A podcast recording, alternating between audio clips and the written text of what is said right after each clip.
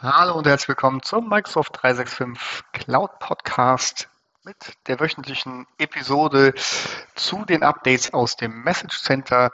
Und während wir letzte Woche eine richtige Schlacht hatten äh, mit vielen Updates, wird es diesmal eine kurze Übersicht, denn insgesamt haben wir heute nur neun Updates. Ähm, denkt bitte dran, auch selber in euer Message Center reinzugucken, weil auch Tenant-spezifische Sachen, die an eurer Lizenz hängen, dort drin sind, die ich vielleicht gar nicht bekomme, beziehungsweise auch Sachen von mir nicht ähm, vorgestellt werden, die zum Beispiel Windows betreffen, ähm, ja, weil es einfach nicht mein Fokus ist. Starten wir wie immer rein und äh, beginnen mit Teams. Und zwar gibt es dort einen, ähm, ein Update für die iOS-Nutzer ähm, unter euch. Und zwar äh, kann man äh, besser hybrid in einem Meeting sein. Das heißt, ähm, mit dem iPhone und auch gleichzeitig zum Beispiel in einem Microsoft Team Room sein. Das kann sich natürlich in einem hybriden Meeting anbieten, dass man dann auch ähm, ja, Funktionen wie das Handheben oder den Chat ähm, nutzt und ähm, interagiert in dem Meeting, auch wenn man in einem Meetingraum sitzt mit mehreren. Das soll jetzt im Januar ausgerollt werden und bis Anfang Februar ähm, durch sein. Das zweite Update ähm, auch für iOS ist die Walkie-Talkie-Funktion. Die ist jetzt general available on, ähm, am iOS und ähm, kann über die ähm, App Setup Policy aktiviert werden. Das äh, Walkie-Talkie, die Walkie-Talkie-Funktionalität ist in erster Linie für Frontline-Worker gedacht. Das heißt, ähm, ja, alle, die heute über ein Walkie-Talkie arbeiten, können dann ein Gerät sparen und in Teams dort ähm, die Funktionalität nutzen. Es gibt auch einige ähm, Hersteller und äh, ähm, ja, Headset-Hersteller, aber auch Mobile-Phone-Hersteller, die direkt die Walkie-Talkie-Funktion dann auf äh, einen Knopf legen können, so dass es wirklich ja, für den Nutzer äh, sehr gut funktioniert. Dann ein Update zu Microsoft ähm, Viva. Fangen wir mit dem Update an, was die Nutzer in erster Linie betrifft. Wenn ihr die Viva Insights App äh, aktiviert habt in eurem Tenant, dann äh, konntet ihr schon heute Headspace Meditationen und Fokusmusik ähm, ja, sehen und hören äh, und nutzen, wenn eure Sprache Englisch war. Das wird jetzt ähm, äh, ausgeweitet auf Französisch, Deutsch, Portugiesisch und Spanisch. Das heißt, dort zum äh, Ausklang des Tages oder auch um den Fokus zu bekommen zwischendurch, äh, habt ihr die Möglichkeit dort auf die ähm, ähm, Meditation zuzugreifen. Und nochmal Microsoft Viva, ein Update für Viva Insight, diesmal allerdings die Manager-Perspektive, das heißt da, wo eine Lizenz benötigt wird, um das nutzen zu können, äh, früher äh, My Analytics Workspace. Ähm, für diejenigen, die ein Team führen oder eine Abteilung, also die diese Lizenz haben, gibt es ab äh, Ende Januar die Möglichkeit, einen sogenannten ähm, geteilten Fokusplan ähm, ja, zu, zu aktivieren für das Team, für das man zuständig ist. Das bedeutet, dass man bis zu vier Stunden am Tag blocken kann, und zwar für das gesamte Team als Fokuszeit. Das bietet sich natürlich an, äh, um einfach ähm, die Meetings zu Zeiten zu legen, wo alle da sind und die restliche Zeit dann auch so zu blocken, dass die Mitarbeiter fokussiert an ihren Aufgaben arbeiten können und auch jeder im Team diese gleichen Blöcke hat und jeder weiß, hey, okay, das ist jetzt der Zwei-Stunden-Bereich, wo keine Meetings, ähm, ja, keine Anrufe, keine Chats ähm, die Arbeit stören sollen. Auch der Mitarbeiter, das heißt, man macht es nicht für sich, sondern direkt fürs ganze Team.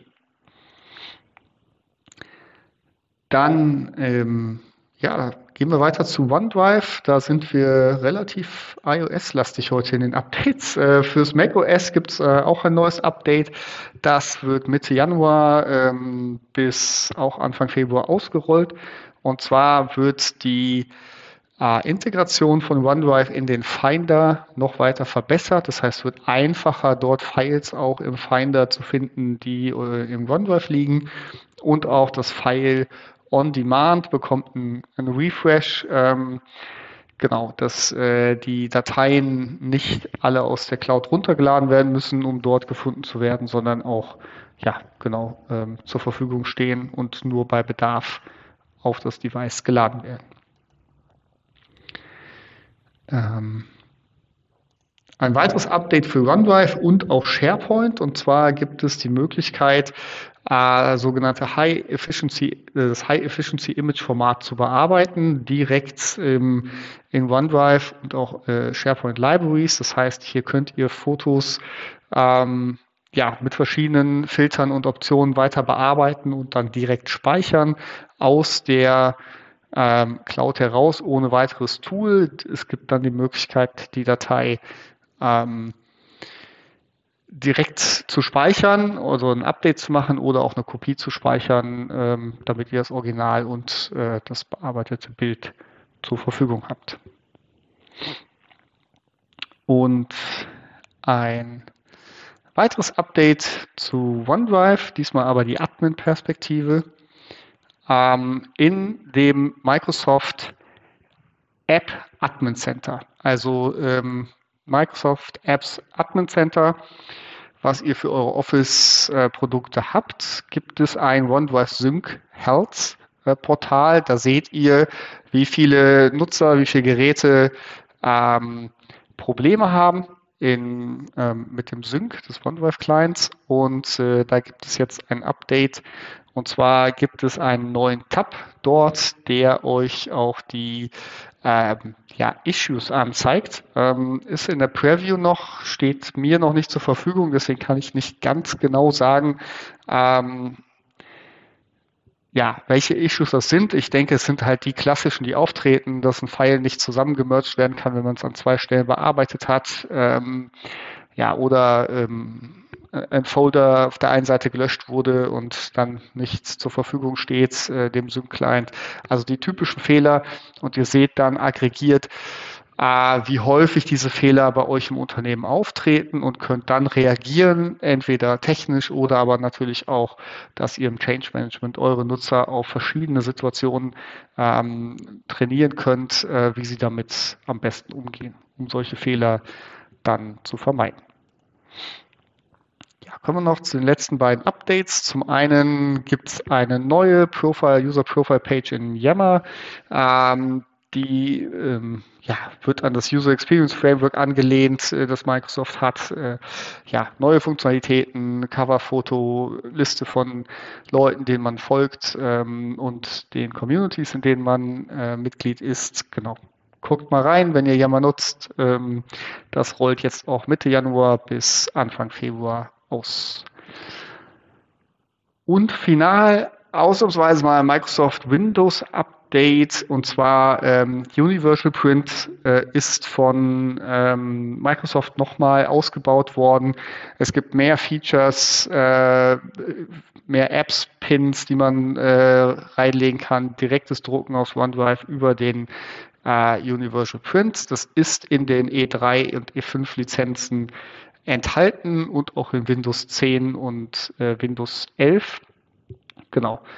Äh, wobei Windows 10 erst später in diesem Jahr für einige Funktionen. Also wenn ihr das nutzt, guckt da rein. Es gibt neue Modelle, neue Hersteller, die dort äh, diese Features unterstützen und euch bei dem Reduzieren von äh, unnötigen Drucken äh, unterstützen können.